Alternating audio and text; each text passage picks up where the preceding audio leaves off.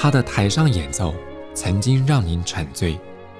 而他的台下人生更会让您感动。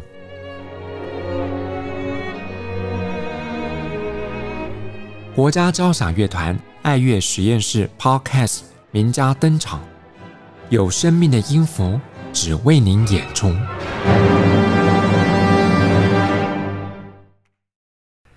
欢迎收听国家交响乐团 Podcast 节目，我是邢子清。对于国内大多数爱乐朋友来讲，要在现场聆听大编制的管弦乐曲，通常可以引起一种亢奋的感官效果。但如果有机会，我们尝试。化繁为简的室内乐，我相信你也可以体会到这种小编制的演出能带来一种小而美，甚至于美而美的新鲜体验。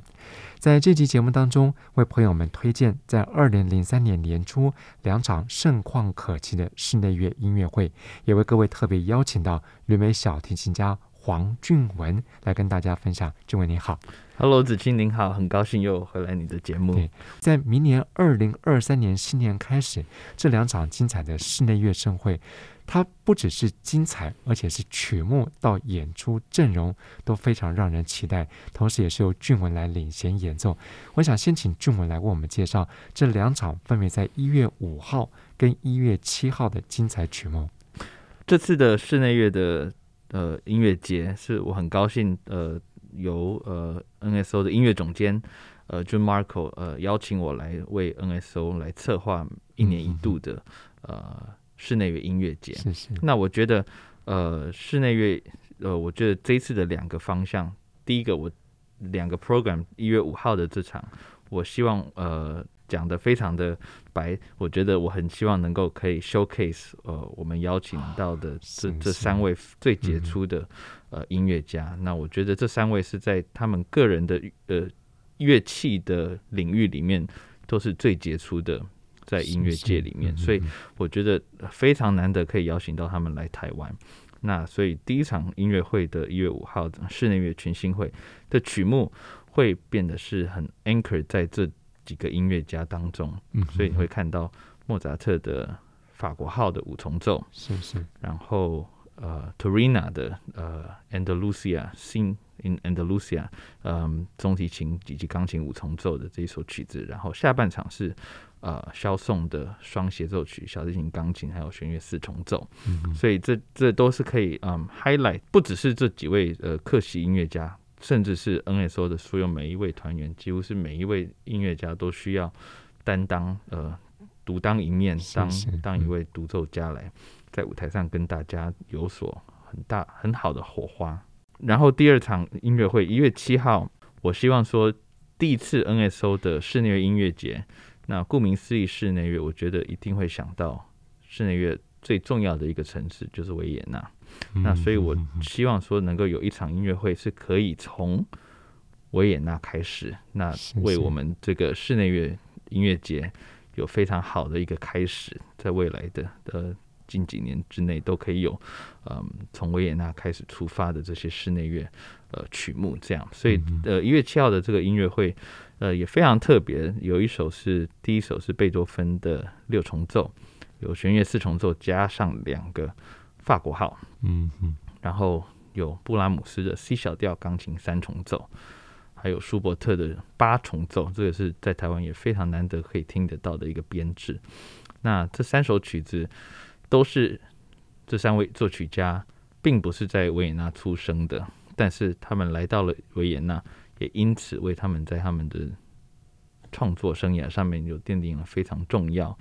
呃的基础。嗯哼哼，就像刚刚 Paul 俊文特别提到，虽然贝多芬、布拉姆斯跟舒伯特不见得是土生土长在维也纳，但是这个音乐之都人文荟萃，汇集了很多名家。过去这几百年以来，也奠定了室内乐在维也纳一个发展一个重要的基础。不过刚刚俊文也提到，在一月五号这场室内乐群星会。我们有听到一个叫 Torina 这个作曲家，可能对国内的朋友来讲还有一点点陌生。要请俊文来我们介绍这部作品。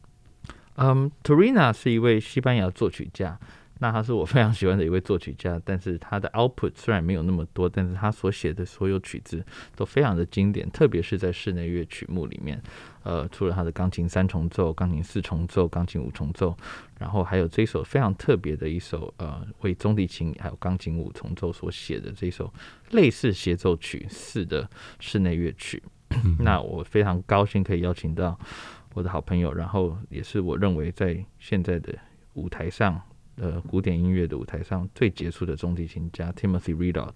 他是一位英国中提琴家。那其实我十年前就知道他了，透过他的老师，呃，金井幸子，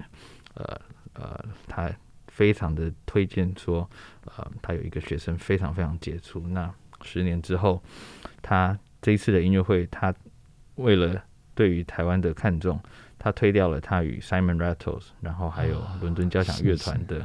呃录音计划。啊、呃，来参与这一次的音乐会，所以我们非常高兴可以迎来他这位，我觉得是最杰出的中提琴家，在这个时代里面最杰出的一位中提琴家来做这首 Turina 的呃中提琴还有钢琴五重奏的这首曲子。那这首曲子非常特别，因为呃，虽然也许在字面上看来说有 Mozart、有 Turina、有 Chausson 三首完全是不一样的，呃，不一样乐派、不一样作曲家、不同国家的的曲子。但是其实，呃，说是呃要 highlight 这些音乐家以外，我觉得在这个曲目上面也是有非常呃他的巧思，呃是有连贯性的。Turina 是一位作曲家，从西班牙出生，但是呃年轻的时候就到了法国去学习，啊，他到法国去跟 muschkowski 学钢琴。那他在法国刚好在 turn of the century，呃十九世纪末二十世纪初，正好是法国。室内乐的巅峰，创作室内乐的巅峰。那室内乐是由 Saint-Saëns 呃开始开发，然后让很多法国的作曲家对于室内写作室内乐有更有兴趣。嗯嗯，那 Chausson 是在这一波的最后，然后写出了呃钢琴跟小提琴，然后弦乐四重奏的这一首六重奏的双协奏曲。这也许是在室室内乐里面巅峰造极的一首室内乐作品。从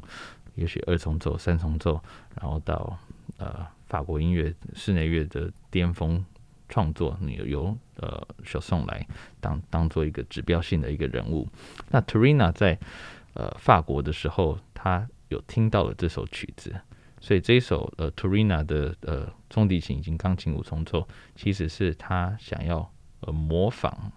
呃，小宋的这首六重奏，所以做了这种非常类似的这个编制。嗯、那 Turina 自己本身非常喜欢中提琴，所以他把小提琴换掉，变成是一个中提琴加钢琴五重奏来来做的这首曲子。那这首曲子分两个乐章，那第一个乐章又分两个乐段，这样。但是它非常的有西班牙，也许你会很熟悉所弗拉明戈的的唱歌的方法，还有一些舞蹈，但是它又当中非。掺杂了非常多法国的一些色彩，所以我觉得在莫扎特跟小宋当中安排了这首曲子是一个非常好的一个过门，一个桥梁，呃，就不会说德国音乐马上就跳到法国音乐，中间有一个西班牙很 flavorful、很很有味道、很有风情的一首呃室内乐作品，然后又可以 highlight 我们这位非常杰出的中提琴家，所以我是觉得再适合不过了。嗯，不过说实在的，在过往我们看到两三百年以来的一些室内乐主流的室内乐曲目里面，很难得听到会为中提琴量身打造的创作。就 Turina 这首《安达卢西亚的风景》也是很难得演出的乐曲。没错，呃，我觉得呃，Torina 之所以会让我觉得非常着迷的一位作曲家，是因为他啊、呃，除了有非常西班牙的很多呃风情，但是他又掺杂了。呃，法国的一些色彩，所以让他的曲子非常的呃丰富，呃，并不是只有单一的说这是一位西班牙作曲家的曲子。所以，嗯，我每次在演奏他的曲子里的时候，都觉得说，嗯，对我来讲，在音音色上面会有很多的启发，因为除了对对于节奏的敏锐性以外，我又需要有呃。类似法国的这种呃色彩运用在这个西班牙音乐里面，所以我是觉得呃听众朋友应该会非常喜欢这首曲子。嗯哼哼，然后再提到刚刚俊文也一再跟我们强调的，在一月五号这场室内乐群星会的压轴曲目，就是法国作曲家小宋他的一部 D 大调协奏曲。如果从字面上来看，很多朋友会误以为，就像俊文常常跟国家交响乐团合作的协奏曲模式，这个独奏者跟个大型管弦乐团。但是我们刚刚也一再提到个重点，这个小宋的 D 大调协奏曲，它是以室内乐编制来营造的。对，这首小颂的，我们可以说是六重奏好了，呃，有小提琴、钢琴加弦乐四重奏。那这个编制就如同我刚刚讲的，在法国的十九世纪，呃，其实法国作曲家对于室内乐并没有非常有兴趣，因为呃，很多法国的作曲家在当时喜欢写大型的乐曲，比如说芭蕾、呃，歌剧，啊、呃，因为对他们来讲可以。比较呃富丽堂皇，然后又可以赚比较多钱，所以对于他们来讲，室内乐并不是他们钻研。像德国音乐很很早就在室内乐有很大的钻研。那呃，Saint-Saëns 是也许是因为他的挫败，因为他从小非常的得志，那但是他因为没有得了罗马大奖这个作曲奖，他重新思考了他的人生在作曲上面的一些嗯方向。那他把他自己想定位在说，我我也希望可以成为一位非常杰出的室内乐作曲家，所以身上也做了非常多室内乐作品。那不仅如此，他在法国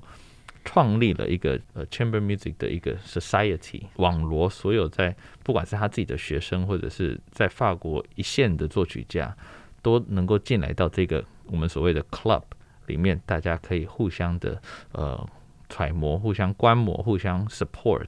去创作室内乐，然后这个 club 变得非常非常有名，在法国的音乐圈里面，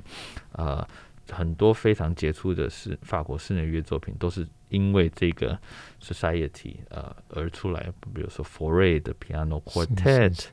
啊，Saint-Saëns 的 violin and harp duo 等等太多了。那因为这个这个趋势。让法国音乐室内乐里面，呃，开始非常具有嗯动力，让呃很多作曲家会想要兴趣做这件事情。那小宋是在这个这一波里面的后期的一位作曲家。那我想这应该是在法国室内乐里面最爬到山顶上面的一种巅峰造极的一个室内乐最大的编制。除了小宋，我还还有 Terina 这这样子有做这样子的编制，我其实想不太出来有其他室内乐有这样子如此的编制。那与其说它是协奏曲，它应该是一一首室内乐给六个非常杰出的独奏家，呃，在舞台上，因为它不是只是像是我们所谓的协奏曲一样的形式啊，它是每一个每一个声部都非常非常的困难的一首曲子，即便是第二小提琴。还有非常多的 passage 是你需要花很多时间去去去去练的，所以它不是只是一个伴奏而已。然后也正因为如此，每一个声部都非常的困难，呃，在舞台上很容易呃，在 balance 上面会变得是很杂，因为大家都很想要出风头，所以六重奏在这首曲子里面。你必须要懂得如何 balance，什么时候是你的，什么时候不是你的。嗯嗯嗯，那在这个上面，这就是我们所谓的室内乐呃的一个一个训练。然后，对于这首曲子的 balance 上面需要很大的揣摩。这首曲子可以很容易的在舞台上变得非常吵，嗯，因为人多，那就听不到该听到的一些细致的东西啊，特别是法国音乐。嗯，有很多的颜色、色彩，在这首曲子是可以可以听到、听得到的。所以这首曲子更不用说是应该是所有钢琴家看到这个曲子都会说：“哦，我再让我练个三年吧。”的曲子啊，因为真的是太难了。呃，对钢琴独奏家来讲，这是一首非常非常困难的一首协奏曲。那我很高兴说可以邀请到芬兰最杰出的钢琴家 Juho Pokkonen 呃，来为我们做这首曲子的独奏，这样。嗯，刚刚听到俊文的来龙去脉的介绍，我相信朋友们可以了解，原本在法国乐坛可能是次要的室内乐曲目，没想到后来经过了 Saint-Saëns 他的咸鱼翻身之后，反而在十九二十世纪交界，让室内乐在法国乐坛大放异彩，甚至影响到整个欧洲乐坛的创作，有相当大的影响力。所以在一月五号这场室内乐群星会。音乐会当中，从 Mozart 到西班牙的 Turina，还有回到了十九世纪末的小宋，我想爱乐朋友们可以透过不同的编制组合来一饱耳福。那如果说一月五号这场音乐会是包罗万象，相较之下，在一月七号登场的来自维也纳，从标题来看，就像刚刚俊文提到，它是很有道道地地的维也纳风味。要演出这三位作曲家，也都是在这座音乐之都展开了人生当中最辉煌的乐曲。那我们能不能请俊文简单为我们介绍一下这座城市对贝多芬、舒伯特还有布拉姆斯的创作的影响？维也纳，我想应该是我们大家都知道是音乐之都。呃，它顾名思义，因为所有最杰出的音乐家都会来到了维也纳啊，所以在这个城市里面。它孕育了非常多音乐上面的一些人才，然后又在这个城市里面，大家互相的切磋，互相的认识，互为朋友，互为敌友。呃，在这个城市有很多的火花。那贝多芬、Brahms 还有舒伯特也是如此啊。那呃，贝多芬当时在维也纳有很多呃类似小型的沙龙音乐会，或者是他的首演的曲子啊。呃舒伯特也会在场，嗯嗯嗯，那我觉得舒伯特的这首八重奏，就是正因为他在某一场音乐会上听到了贝多芬的七重奏的 Septet，让他对于这个编制非常的有启发，呃，所以他写了这首舒伯特的八重奏。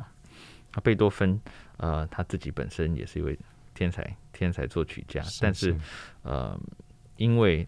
在维也纳让他的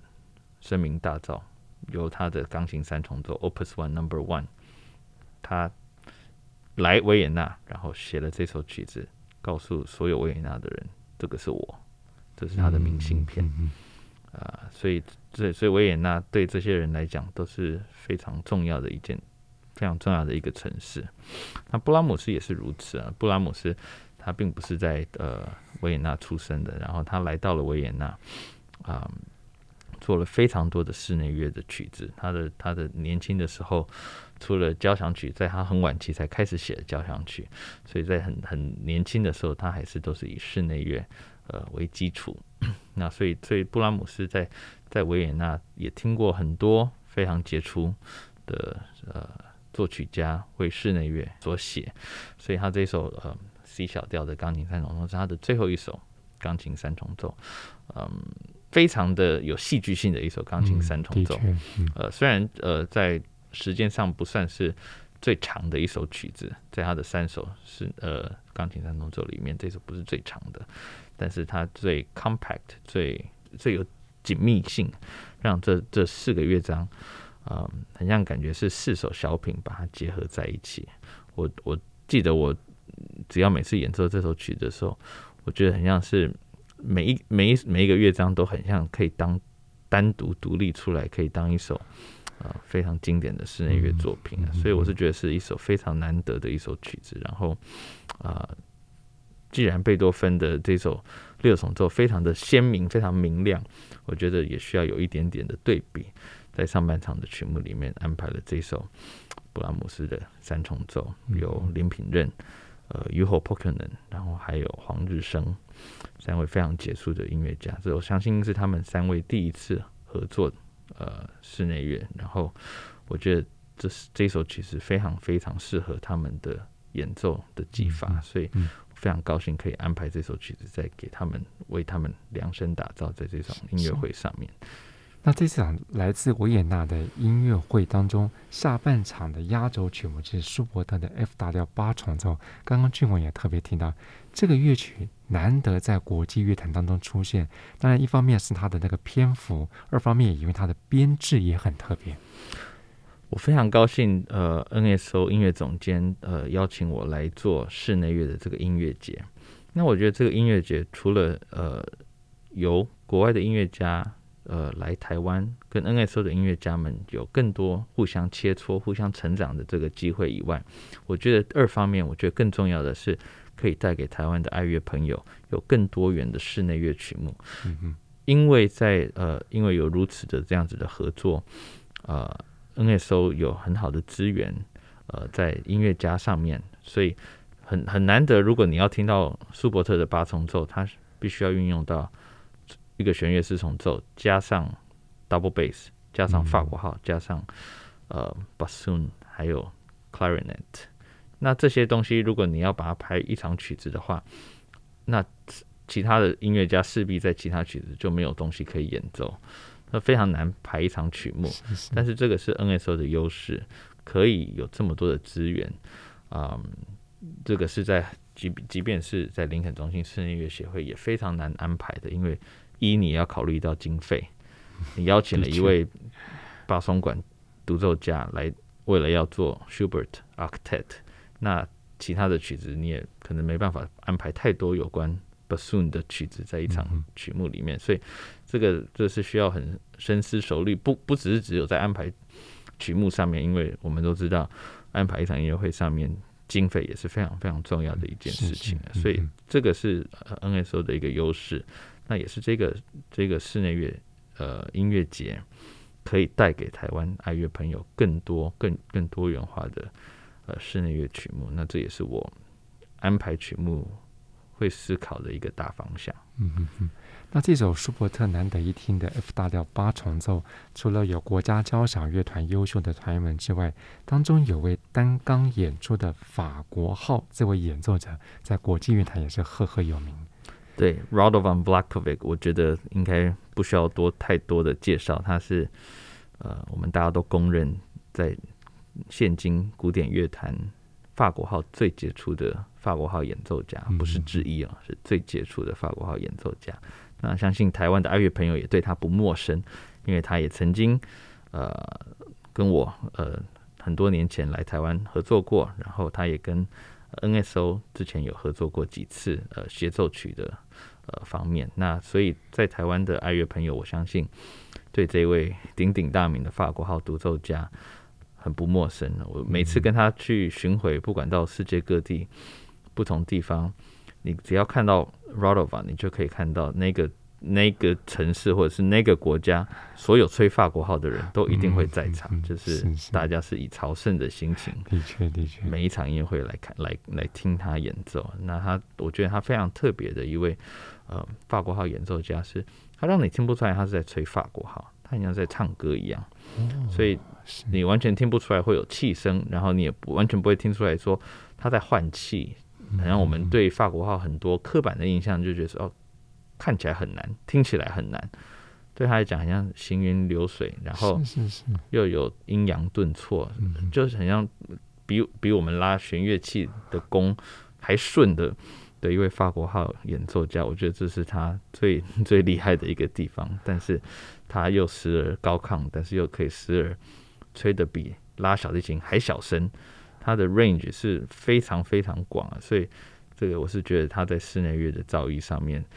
能够可以跟他合作的任何每个一个人都是非常有福气的。这样讲起来，好像这个 Vlachovic 他好像把这个法国号都吃到自己身体里面，跟法国号合而为一了。对，我很，虽然我不是学管乐的，所以我特别这次邀请了他，希望可以来为我们 NSO 的管乐可以一起互相的切磋，在管乐上面的一些。呃，精进的地方，或者是大家可以互相学习的地方啊，所以会看到这场除了 Schubert Octet，然后在一月五号 Mozart 呃 Horn Quintet 法国号五重奏以外，Radovan 还会亲自跟呃 NSO 的法国号演奏家、嗯、呃 Cindy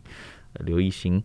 呃合作贝多芬的双法国号的这首六重奏的曲子，这是我特别精心安排的，就是希望他们可以。呃，可以一起演奏，不是只是单独听他演奏，或者是看他演奏，而是坐在一起，坐在隔壁，呃，大家互相切磋，呃，法国号的很多微妙之处，是我可能永远都不会了解的。哇，这样讲起来，这两场音乐会真的是不只是观众很有耳福，就连在台上的音乐家们彼此这样切磋琢磨，也是一种很幸福的交流。对，我觉得这个室内乐音乐节，我希望可以做得非常长久。我就希望说，这个音乐节对于台湾，也许我们十年做了十年之后，回头来看，大家都有所成长，然后对于台湾的呃音乐环境上面有呃建设性的成长。嗯嗯嗯嗯。呃，也许有些朋友们会好奇，我们刚刚聊了这么多，这些原本都在舞台上可以独当一面的演奏者，就你的观察来看，任何一位器乐演奏家，除了独奏之外，是不是到最后都会走向室内乐的领域？与其说到最后走向室内乐的领域，应该是说，我觉得每一位杰出的独奏家，在当独奏家之前，他们已经必须要具备非常好的室内乐演奏能力。嗯，是是。室内乐是所有演奏音乐上面最高境界的，呃，一种演奏手法，呃。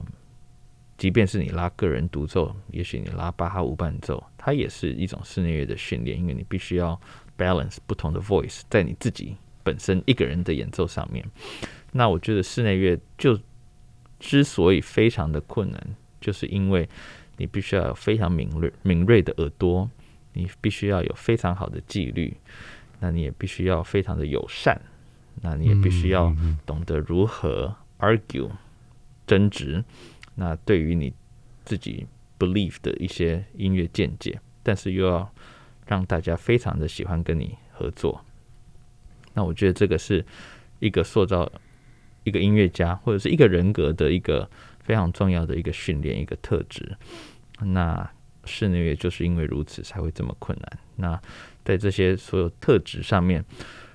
我们在一个人生上面，一个人生里面，我觉得如果有一一一个或两个有这样子的特质，就已经觉得非常的难得了。但是在室内乐里面，你必须都需要面面俱到，因为如果你你不好玩，大家也不会想要跟你一起演奏。所以我觉得室内乐就是如此训练。那我觉得这应该也就是人生的一个缩影吧。嗯，的确，的确，这个室内乐的舞台，不只是音乐家们透过音乐彼此交流，就像刚刚俊文也特别提到，它好像是一个小型的社会缩影，等于它也是个音乐跟人际关系的交际场。没错。嗯，所以像刚刚我们这样总结下来的话，我想俊文这么多年的演出经验，还有在国际乐坛这么多的演出的场合当中，你也把室内乐最吸引人的地方，还有背后一些甘苦谈，都跟了朋友们分享。我想最重要的还是朋友们到现场实际去感受这些独作家们如何合而为一，放下自己，彼此之间融入在一体。不论是两个人、三个人，甚至像舒伯特八重奏这么大的编制里面，观众在现场听跟看，我相信你马上就能感受到为什么俊文会那么会为大家推荐室内乐节目。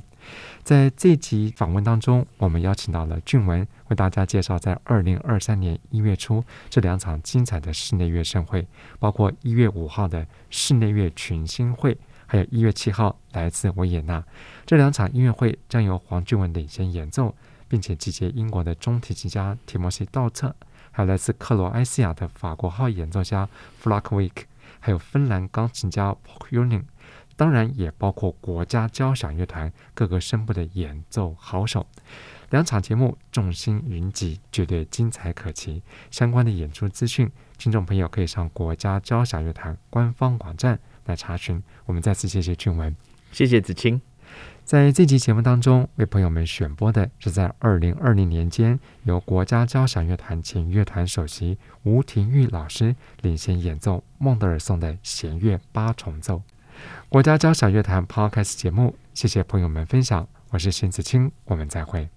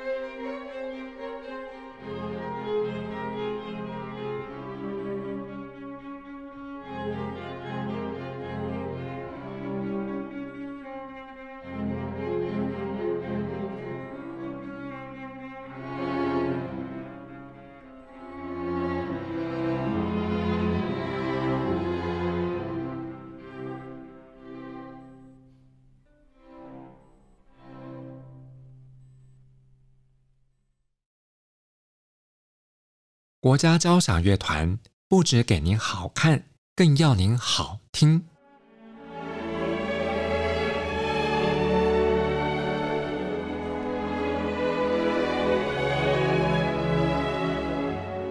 国家交响乐团独家精彩实况，原创 Podcast 节目，舒缓音乐，